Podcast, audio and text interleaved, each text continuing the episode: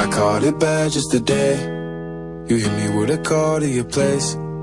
Ain't been out in a while anyway. Was hoping I could catch you throwing smiles in my face. Romantic talking, you don't even have to try. You're cute enough to fuck with me tonight. Looking at the table, all I see is bleeding white. Baby, you living the life, but nigga, you ain't living right. Cocaine and drinking with your friends. You live in the dark, boy, I cannot pretend. I'm not faced, only you to sin. If you've in your garden, you know that you can. Call me when you want, call me when you need. Call me in the morning, I'll be on the way. Los Fórmula 1 están de turista, ya no corren, porque acabo de romper la pista. ¡Ah! Esto lo hago para divertirme, para divertirme, para divertirme. Esto lo hago para divertirme, para divertirme, para divertirme. Esto lo hago para divertirme, para divertirme.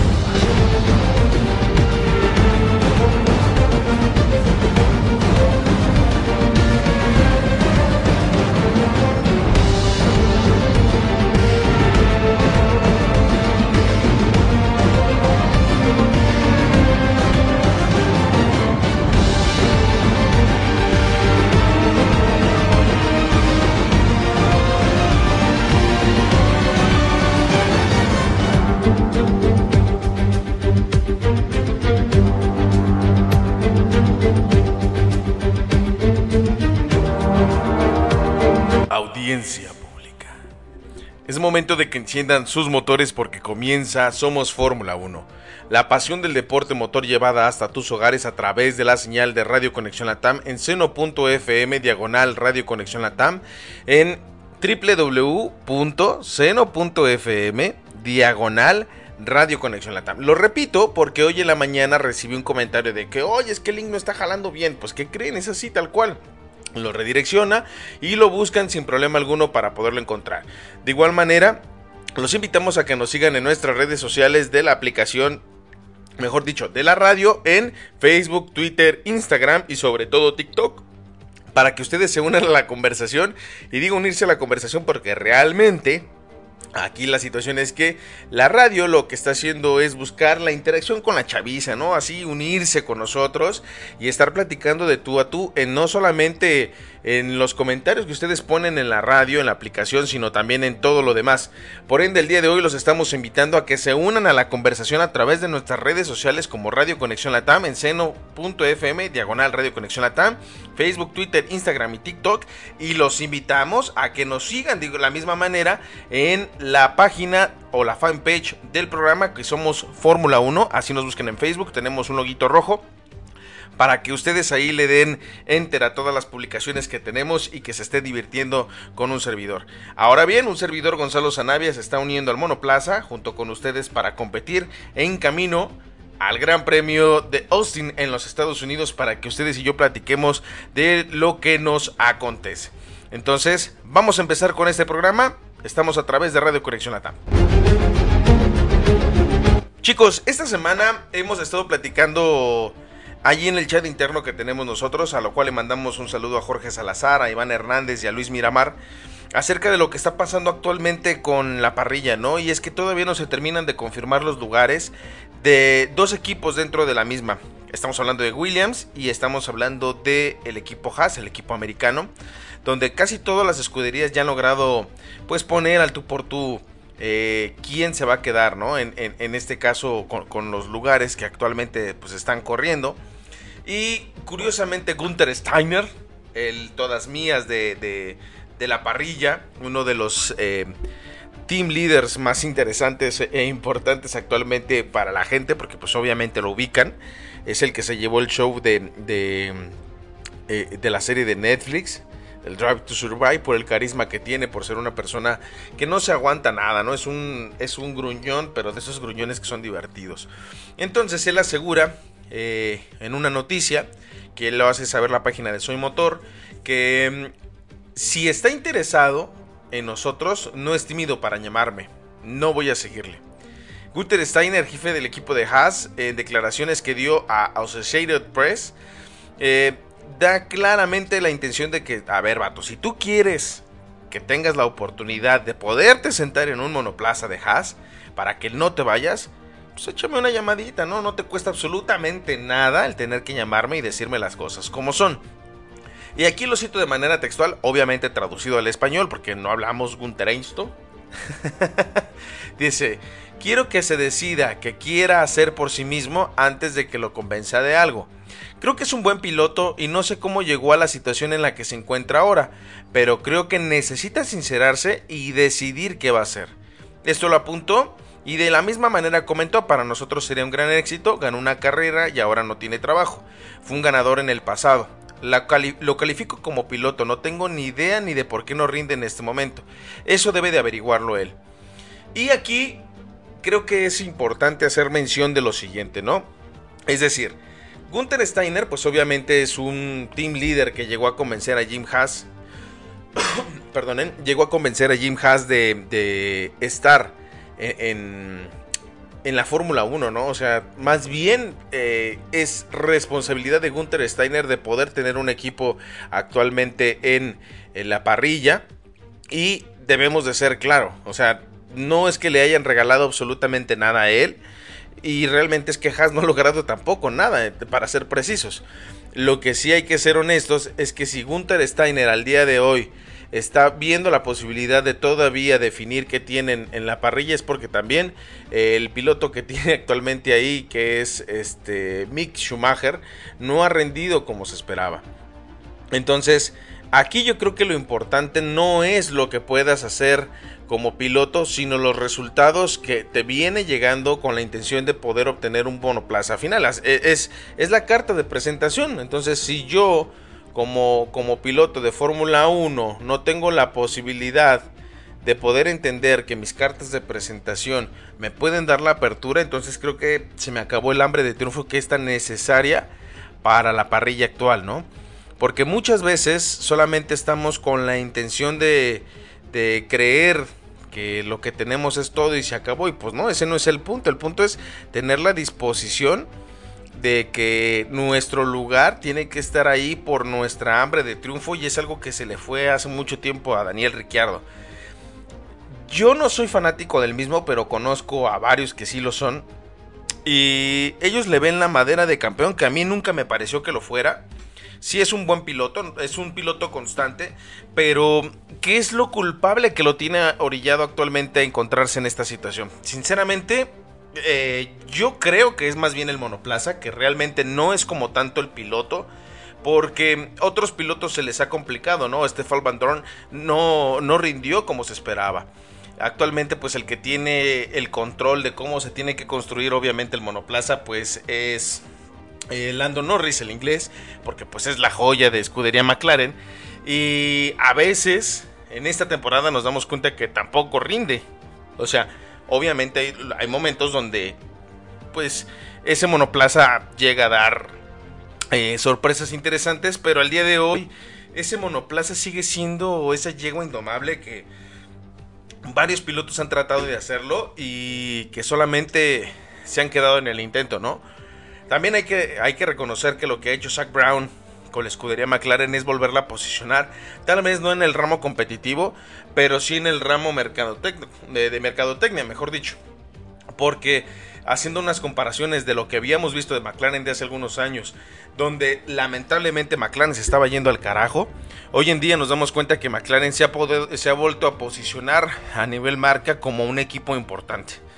Obviamente para esto requieren equipos o mejor dicho, pilotos importantes para poder estar eh, en, la categoría que tanto se está buscando, ¿no? Y, la situación aquí con Daniel Ricciardo es, no tengo trabajo, me voy a cerrar a, no correr para el próximo año. Y por ahí alguien había hecho un comentario de, a ver, a ver mi ciela, ¿no?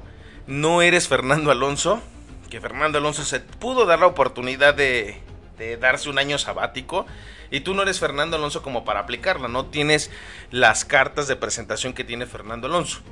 Y si Gunther Steiner lo está haciendo tan declaradamente, más bien descaradamente, es porque hay la posibilidad de que llegues a Haas a correr. Otro punto a favor que tiene Daniel Ricciardo y que no necesariamente tiene que darse por perdido, ¿eh? porque si se da por perdido es porque perdió el hambre, como les mencionamos. de querer ser campeón del mundo. Ahora bien, ¿qué ventajas podría tener la llegada de Daniel Ricciardo a Haas? Pues sencillo, es mercadotecnia pura, es el show de, Daniel Ricciardo en Estados Unidos. O sea, lo has visto vestirse de vaquero, él está contento, la sonrisa encantadora, tiene un carácter divertido. Y obviamente Haas se vería beneficiado a más no poder de la llegada de Daniel Ricciardo. Que también le aportaría, pues obviamente, piloto consolidado. Si, vemos una versión de Daniel Ricciardo coherente, podría llegar a inclusive a, a dar por sí mismo un Haas más competitivo del que hemos visto y, a, orillarlo a sacarlo un poquito del fondo de la tabla, pues para que también haya dinero de por medio y que pueda llegar. Daniel Ricciardo, tienes que pensar sinceramente, y espero que los estés escuchando desde tu casa, tienes que pensar seriamente que esta oportunidad te la están poniendo casi casi en bandeja de plata. Bueno, bandeja de oro. Solamente le llamas a Gunther Steiner y le dices que quieres un lugar en la parrilla y te lo apuesto, si tienen dudas acerca de Mick Schumacher, que no van a dudar en darte ese lugar. Pero ese es asunto que tú tienes que resolver y obviamente es un asunto que la misma escudería tiene que ver si les conviene, porque si llega a hundirse más de lo que ha estado actualmente en McLaren, deberíamos empezarnos a preocupar sobre si Daniel Ricciardo debería de mantenerse en la parrilla. No creo que se quiera volver una eterna promesa como Nico Hulkemer. Pero pues bueno, de la misma manera, en la semana... perdónenme. Salió una de las polémicas también que creo que hasta el momento ha sido relevante a, más no poder. Y lo quiero comentar aquí porque eh, al parecer eh, una escudería importante ha tenido un problema acerca del límite presupuestario. Para este año las normas dentro de la escudería han comentado, o bueno, no han comentado, sino que fue una, eh, una indicación de que iba a haber un techo presupuestario y que iba a haber penalización referente a si no lo llegabas a cumplir. ¿En qué consiste el techo presupuestario? Obviamente era reducción de gastos para hacer equipos mucho más competitivos, dar la oportunidad de que los equipos chicos se pudieran acercar a los equipos grandes y que el desarrollo no se viera afectado por la cantidad de dinero que pudieras ingresar. Obviamente Mercedes, Red Bull, Ferrari, pues son escuderías que tienen una capacidad económica pues más fuerte comparado con un Williams, con un Haas, con un Alpine. Y es aquí cuando se empieza a desatar sí, sí, sí o sí la, la polémica de la situación. ¿Y por qué lo comento? Porque al parecer em, a Red Bull la Fórmula 1 tiene 15 días, pero ahorita se está declarando, pero a todo lo que da hace una investigación referente al límite presupuestario del año 2021 y se menciona que Red Bull hizo eh, un sobrepaso del límite del mismo por un 5%.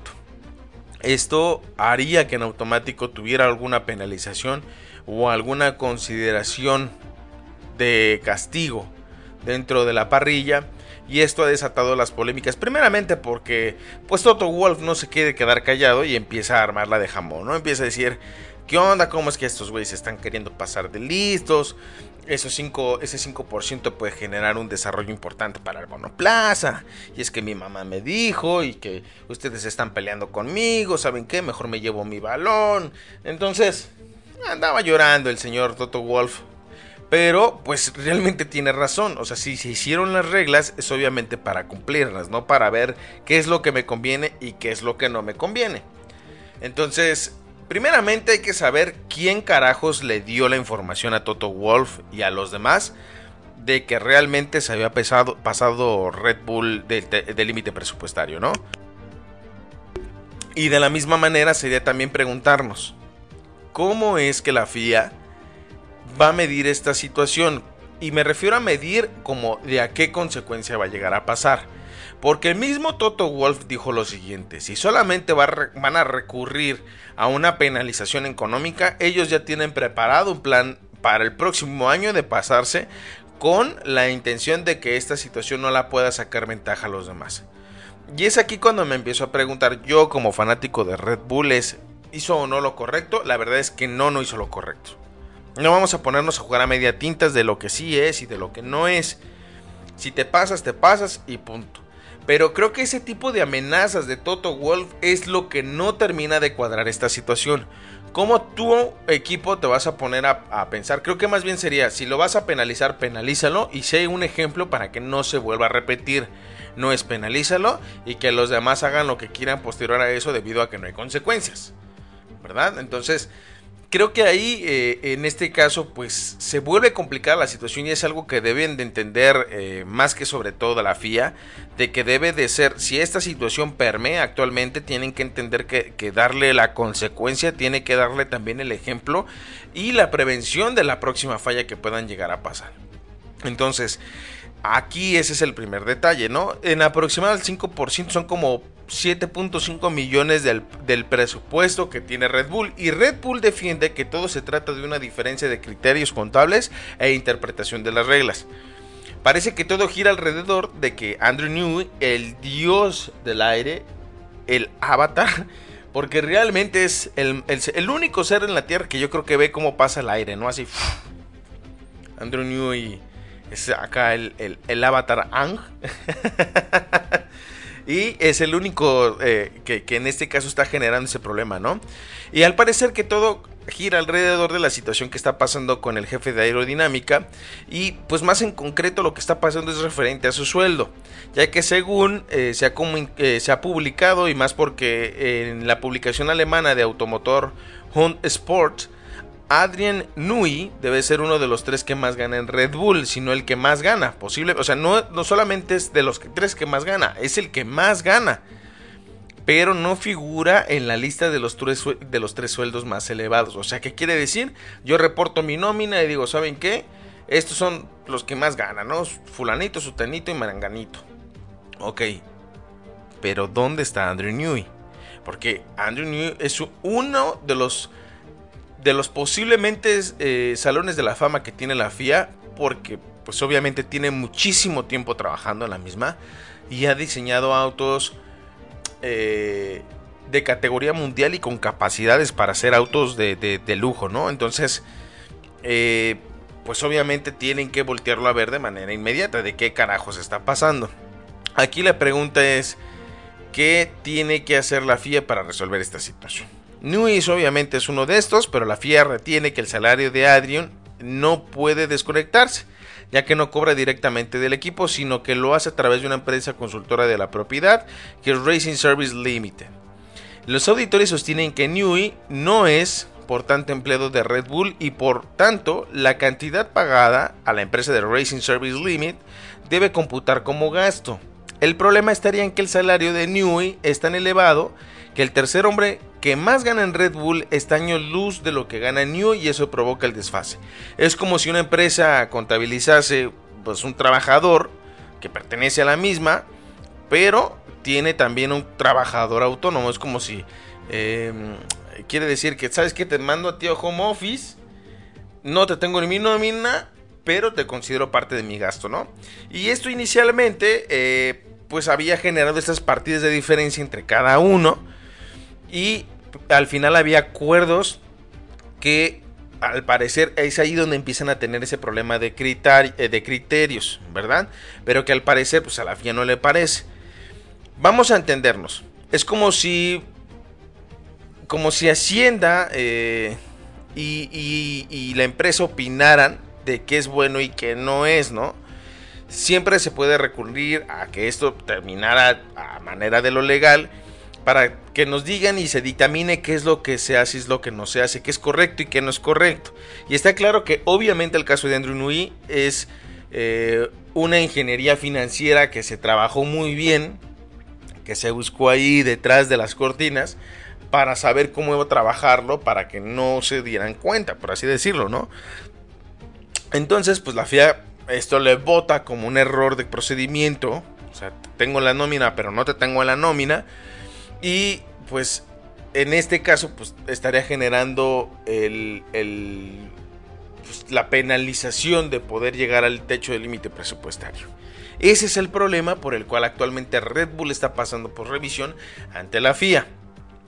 Entonces, eh, posteriormente la FIA va a dar a conocer los detalles de la infracción y la sanción en dos semanas Por el momento los abogados de Red Bull y pues obviamente del equipo y los economistas y por parte de la FIA van a discutir hasta la saciedad, hasta que se calmen las aguas y hasta que este asunto se arregle, cómo se va a definir este asunto.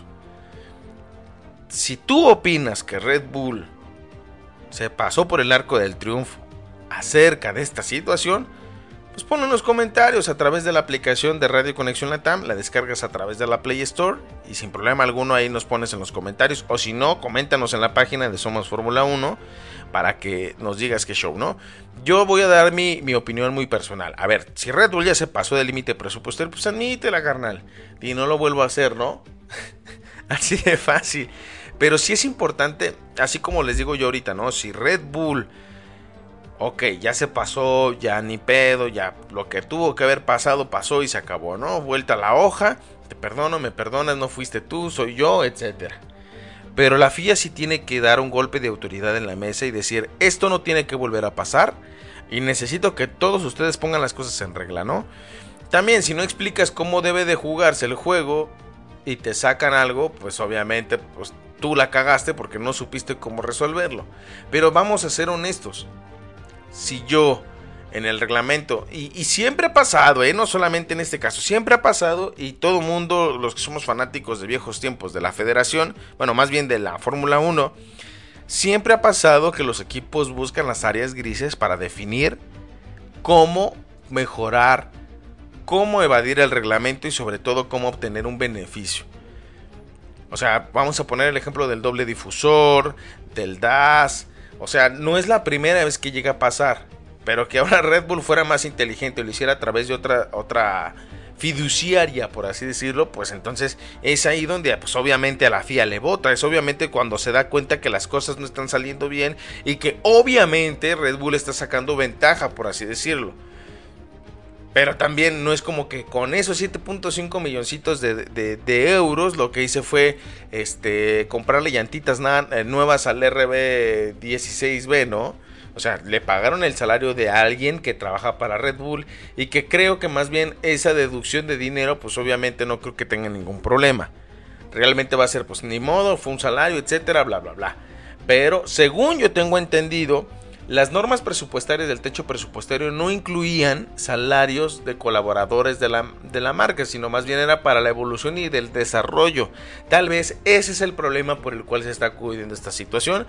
Y pues vamos a ver qué pasa, ¿no? Por el momento, esperemos que en estas próximas dos semanas, yo creo que pasando el Gran Premio de México es cuando nos vamos a dar cuenta qué va a pasar con, con el equipo de Red Bull y acerca de, de Andrew Nui pero por el momento solamente vamos a quedar a la especulación y los debates van a quedar al por mayor.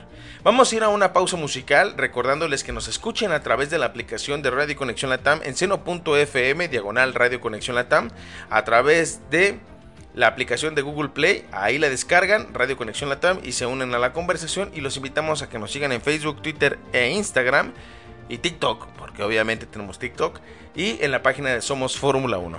Entonces chicos, vamos a una pausa musical recordándoles que estamos en Somos Fórmula 1 a través de Radio Conexión Latam.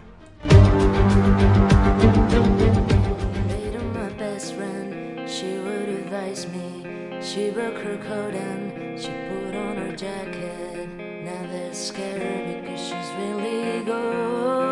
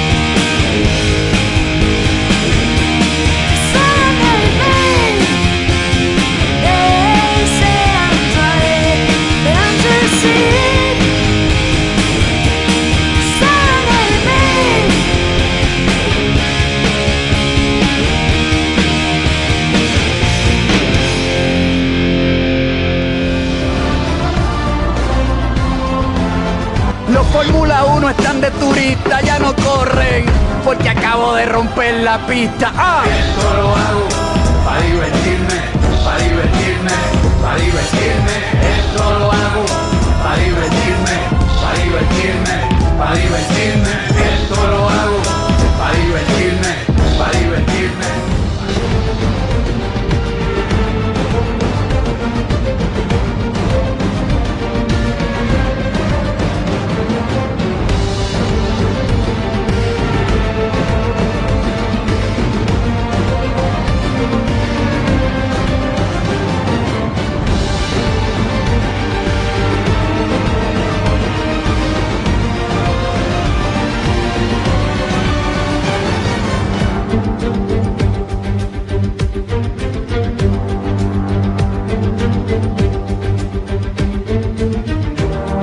Estamos de regreso en Somos Fórmula 1 a través de Radio Conexión Latam y quiero leerles a alguien, bueno, no a alguien, sino una frase que se menciona y dice, se decidió tomar la decisión de centrarse en el proceso de recaudación de fondos a lo largo del plazo para permitir la supervivencia y mejorar la salud financiera de la W Series de cara a 2023.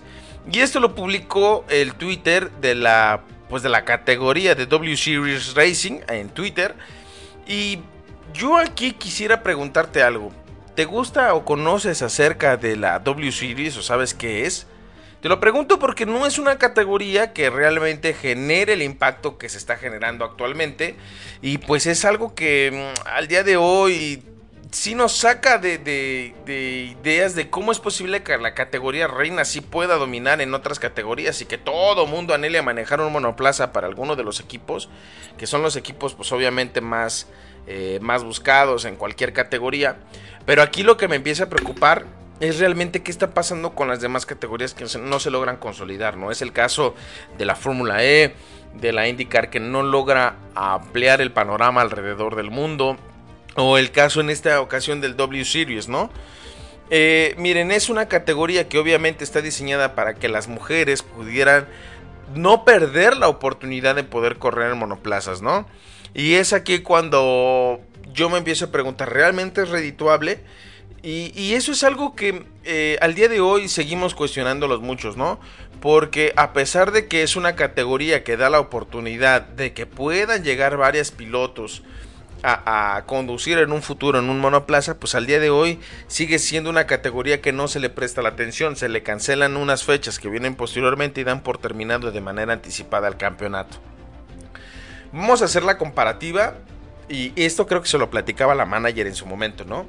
Que inclusive la categoría E, este, pues obviamente para entrar a, a ver una carrera o mejor dicho, este eh, o la Fórmula E, o, para, o sea, un boleto, pues para, para entrar, pero es que me hice bolas. Para entrar a ver una, o sea, una carrera de la Fórmula E, pues hoy al día este, te salía 300 pesos o, eh, que les gusta? 15 dólares, ¿no? Entonces, eh, pues al día de hoy, para ver una carrera en la Fórmula 1, pues te sale alrededor de 20 mil pesos. O sea, estamos hablando de unos mil dólares aproximadamente, si es que mi moneda en México no se está devaluando. Eh, y es aquí cuando deberíamos de cuestionarnos entonces las categorías aportes, para qué son, ¿no? Entonces, yo pregunto si realmente sigue siendo redituable al día de hoy, porque pues miren, en el 2018 se creó con el objetivo de promocionar pues como les comentaba, la participación femenina y al día de hoy pues no ha podido consolidarse. Y lo mismo pasa no solamente en las categorías de Fórmula 1 sino en categorías inferiores como Fórmula 2 que se vuelve la antesala que no llama mucho la atención en la Fórmula 3 en las fórmulas asiáticas en la IndyCar pero pues la IndyCar se maneja en un mercado aparte este ¿Qué otra categoría? Bueno, vamos a poner el ejemplo de la MotoGP, que no, han terminado de consolidar ciertas categorías soportes para poder lograr ese, o sea, el ser objetivos, ¿no? Y pues, ¿qué es lo que está pasando? Pues lamentablemente se pierde la oportunidad de que varios pilotos como Jamie Chadwick, que se, que se corona en esta temporada de manera anticipada, nos empecemos a preguntar si realmente y no quiero sonar machista ni nada por el estilo, si realmente las mujeres pueden generar la misma expectativa que los pilotos en su versión eh, varonil, ¿no? Miren, Jamie Chadwick es una piloto que obviamente tiene talento, no por algo es tres veces campeona de esta categoría y que tiene la posibilidad de poder inclusive manejar eh, eh, yo creo que un mejor monoplaza, o sea, un monoplaza mucho mejor que algunos pilotos, ¿no? Es por parte de la escudería Williams la que le da la oportunidad, pero tampoco es que sea muy diversa. O sea, estamos hablando que en su mayoría son ingleses, españoles. Hay una americana que es Teresa Babikova. No es cierto, es rusa, perdón. Este, Chloe Chambers es, es este, americana. Pero de ahí en más, vamos a ser honestos, no es como que el talento sobre, o sea, Chadwick es, es de las pocas talentosas que están ahí, porque vamos a poner el caso de esta chica de la IndyCar, donde se quedó sin, sin patrocinadores, ¿no? Está Tatiana.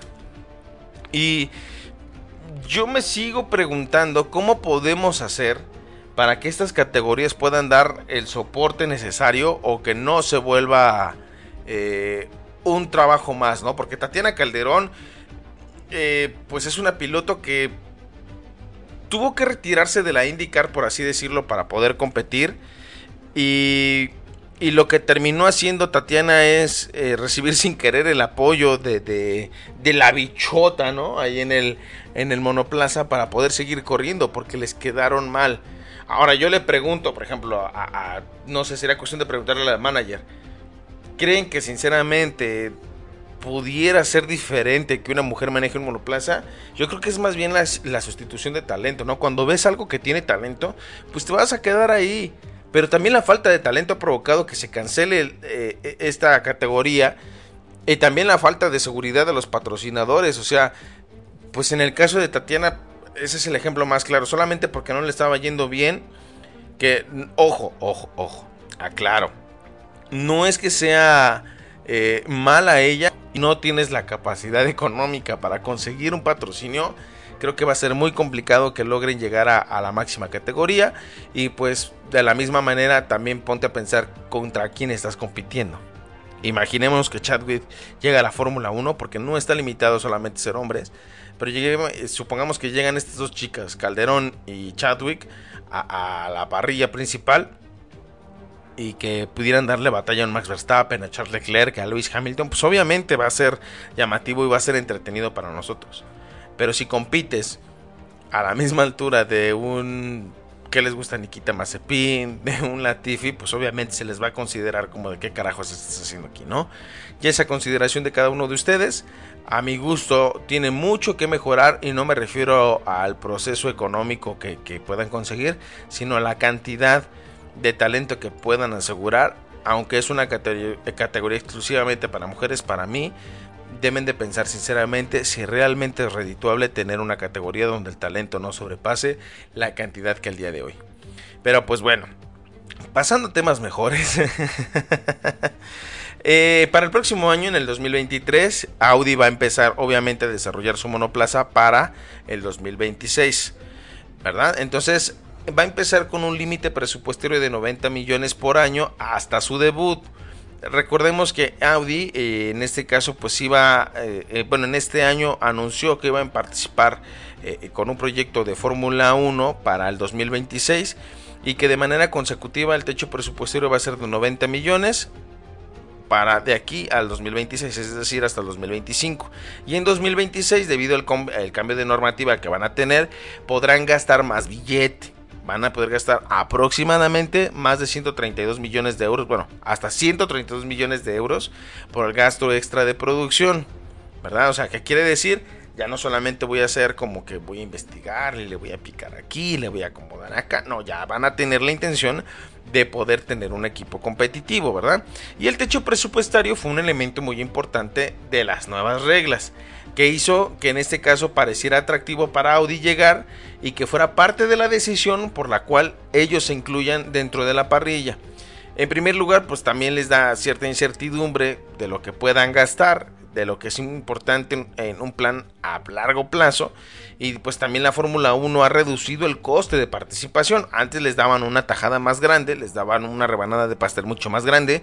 Y pues obviamente eso ayudaba más, ¿no? O sea, vamos a poner el ejemplo con el caso de Andretti que trató de entrar en varias ocasiones. Y que pues al parecer los, los de la parrilla Ahí algunos dijeron, no, pues cómo, carnal, pues, si apenas nos alcanza el pastel y quieres hacer la rebanada más chica, pues entonces como que no conviene el asunto, ¿no? Entonces antes ayudaba obviamente a que llegaran mucho más o que fuera más atractivo, pero ya con el límite presupuestario pues obviamente ya no, ¿no? Pero también esto puede provocar que a futuro el mantenerse dentro de la Fórmula 1 sea algo más sostenible a largo plazo. Y digo más sostenible porque hemos visto infinidad de equipos pasar por la parrilla e infinidad de equipos perderse en la misma, ¿no? O sea, el caso más reciente de, perderse en la parrilla misma, pues fue el caso de, de Racing Point, anteriormente Force Indian Racing, donde pues obviamente el lavado de dinero provocó. No vamos a irnos tampoco tan lejos, ¿no? El caso de Rich Energy con Haas, donde pues obviamente el patrocinio les quedó mal. Y creo que el ponerle límite presupuestario es como decir, a ver, vato, no te vas a gastar feria que no tienes y mejor inviértele en lo que tienes actualmente. Y eso está bien. Y la llegada de Audi emociona a muchos. Nos emociona, ay güey, perdónenme, le pegué el singular al micrófono. Y nos emociona a muchas más gentes. A mí en lo particular me emociona saber de lo que es Audi capaz de lograr y vamos a ver a qué equipo motoriza y sobre todo vamos a ver qué va a pasar en los próximos años a través de lo que se va desarrollando. Y pues bien chicos, ahora sí vamos a empezar con lo que nos truje, con lo que nos interesa. Y es que al parecer para este fin de semana, antes de que se nos olvide, eh, en la Fórmula 1 vamos a meter eh, a unos viejos conocidos. En el caso de ciertos pilotos que van a hacer su debut, ¿verdad? Entonces, em, en este caso, por ejemplo, en el caso de Theo Purcher, el piloto de, de, pues, de la escudería o equipo junior de Sauber, que fue subcampeón en el 2020 eh, de Fórmula 3, va a ser su debut de los Libres 1 de Alfa Romeo, al igual que el ruso israelita Robert Schwarman, que actualmente es piloto eh, de la Academia de Pilotos de Ferrari, también va a ser su debut para este fin de semana en Austin para el equipo de Ferrari. Si no mal me equivoco, lo van a poner en las libres 1. Y en el caso de la misma manera, de, déjenme les digo de los nombres completos para no equivocarme, porque también aquí la información tiene que salir al momento, ¿no? Sagaz, veloz. Eh, bueno, un viejo conocido que obviamente es este. Ay, se me fue el nombre de este muchachón. De Antonio Giovinazzi, que, que va a correr este fin de semana en las Libres 1 para Haas. Eh, y pues el campeón de la IndyCar que es Alex Palou por parte de McLaren. En, el 2021 Alex Palou, que pues yo creo que es el, que más tiene oportunidades de dar un buen resultado para el fin de semana, ¿no? Entonces, eh, yo aquí estoy viendo una versión de Mini Champs eh, por parte de Entity este, de la versión del Mini Plaza de, Alex Palou de aquel año, porque pues, obviamente me gusta coleccionar los campeones, ya en el grupo de, Somos Fórmula 1 les mandé una fotito de esos monoplazas, de esas de escalas, ¿no? De para tenerlos allí en la casa, para sentirnos, que, curiosamente estaba escuchando a Fercho, un, un corredor mexicano que decía que tener eh, mini, mini autos en, versión Hot Wheels, mini champs, este Maist o, cualquiera de esas marcas de, versiones pequeñas nos hacen sentir como que estamos en nuestra versión de nuestro garage, ¿no? Los autos que nos gustaría tener estacionados afuera. Pero pues bueno, eso es punto y aparte. Entonces, de estos cinco pilotos obviamente van a salir... Ah, y me faltó este... Se me fue el nombre de... Ay, de Logan Sargate, eh, que lo haría en un Williams. Este eh, eh, en este caso, pues obviamente van a salir a dar sus prácticas, las pruebas de libres. Uno, esto con lo, que lo hacen es con, con la intención de lograr el, objetivo, que es pues darle la oportunidad a esos jóvenes talentos, ¿no? Y Alex Palou sabe que esto es un premio por lo que hizo como campeón de la IndyCar. Y pues el español eh, lo ve como una oportunidad para tal vez descartar, eh, mejor dicho, para descartar, eh, destacar, perdónenme, la llegada a la Fórmula 1, ¿no?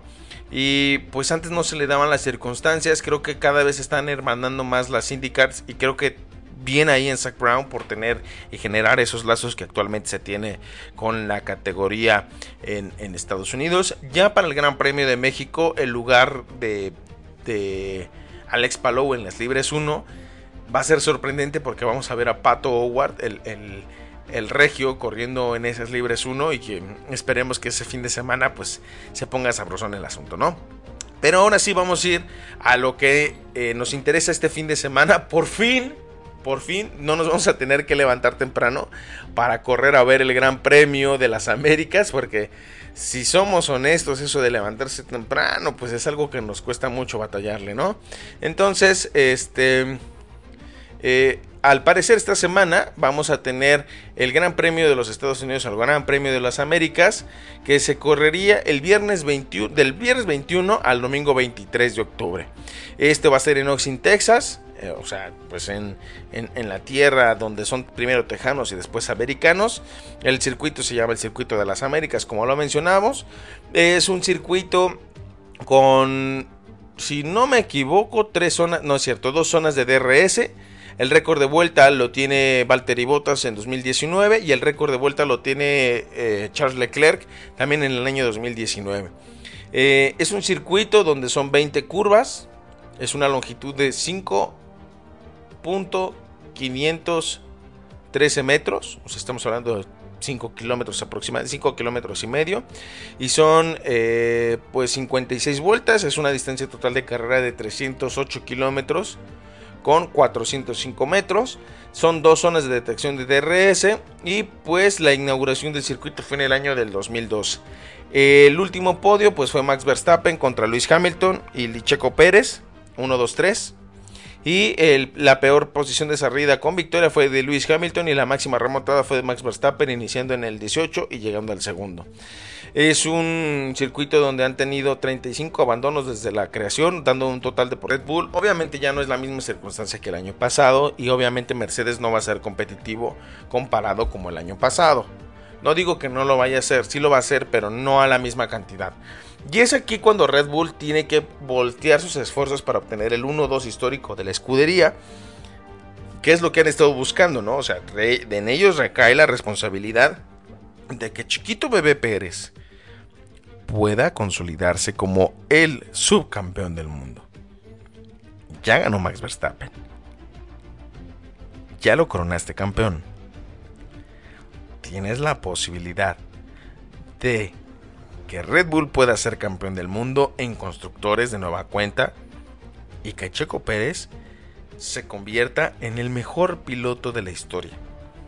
Ya lo dijo Helmut Marko y ya lo dijo Christian Horner. Es momento de asegurar y poner a Red Bull en el lugar que merece estar.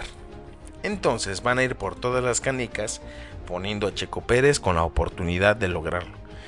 Y creo que es el lugar correcto porque el año pasado vimos cómo la fanaticada latina se volcó hacia lo que hizo Checo Pérez.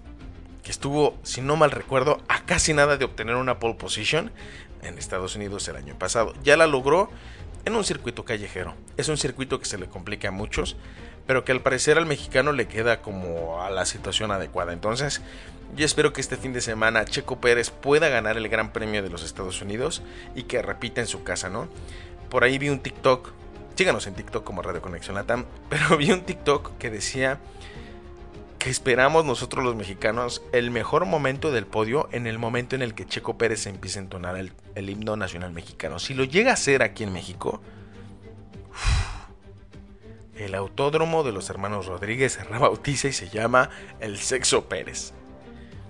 De verdad esperemos que este fin de semana sea un fin de semana dominante para Red Bull y que Checo haga la antesala para poderse coronar campeón en el circuito de las Américas. No campeón, sino que se vuelva con, o sea, que se ponga como al estatus de, piloto de subcampeón y campeón de constructores, porque pues sí, era lo que me refería, ¿verdad? Pero pues bueno. Este fin de semana entonces vamos a ver el Gran Premio de las Américas en un horario donde podemos poner la carnita asada aquí del lado del charco de, de México. Pero les repito los horarios, ¿no? En Estados Unidos y en México, lo vamos a poder ver junto con Perú a las 2 de la tarde, las libres 1 Eh, posteriormente a las 5 de la tarde las libres 2, el sábado a las 2 las libres 3, a las 5 las quali y la carrera la vamos a ver el domingo a las 2 de la tarde, hora México, Estados Unidos y Perú. Yo creo, perdónenme, yo creo sinceramente que Red Bull se va a coronar campeón de constructores, no, no es cierto, yo creo sinceramente que Red Bull va a poderse encontrar este eh, en el caso de, del premio de las Américas con la pole position de, de Charles Leclerc y un 1, 2, 3 1 para Max Verstappen, 2 para Checo Pérez y 3 para Charles Leclerc este fin de semana. No creo que Red Bull termine de encontrar a Checo Pérez el auto para este fin de semana, pero yo creo que va a ser la antesala para que lo que termine pasando. Yo por el momento así lo considero y espero que así sea lo antes posible, ¿verdad? Entonces, para no perder el control de lo que está pasando hoy en día, pues empezamos a despedirnos y los empezamos a invitar a que por favor se queden con nosotros a través de la señal de Radio Conexión Latam, que nos sigan en Spotify, en Apple Podcast, Google Podcast como Radio Conexión Latam. Terminando este programa lo vamos a sacar para que ustedes junto con nosotros se unan a la conversación y que nos sigan en nuestras redes sociales como Radio Conexión Latam en, seno.fm, eh, mejor dicho, bueno, eso es en, el link de la radio, pero también los invitamos a que nos sigan en las redes sociales como Radio Conexión Latam, Facebook, Twitter, Instagram. Y de la misma manera en TikTok. Y por favor síganos en la fanpage del programa. Un servidor Gonzalo Zanavia, en ausencia de Jorge Salazar, Iván Hernández y Luis Miramar, les agradecemos el favor de su atención, esperando que ustedes junto con nosotros recuerden que nos vemos el próximo martes a las 10 de la noche hora Perú, hora México y recordarles que ustedes junto con nosotros somos Fórmula 1. Buenas noches chicos.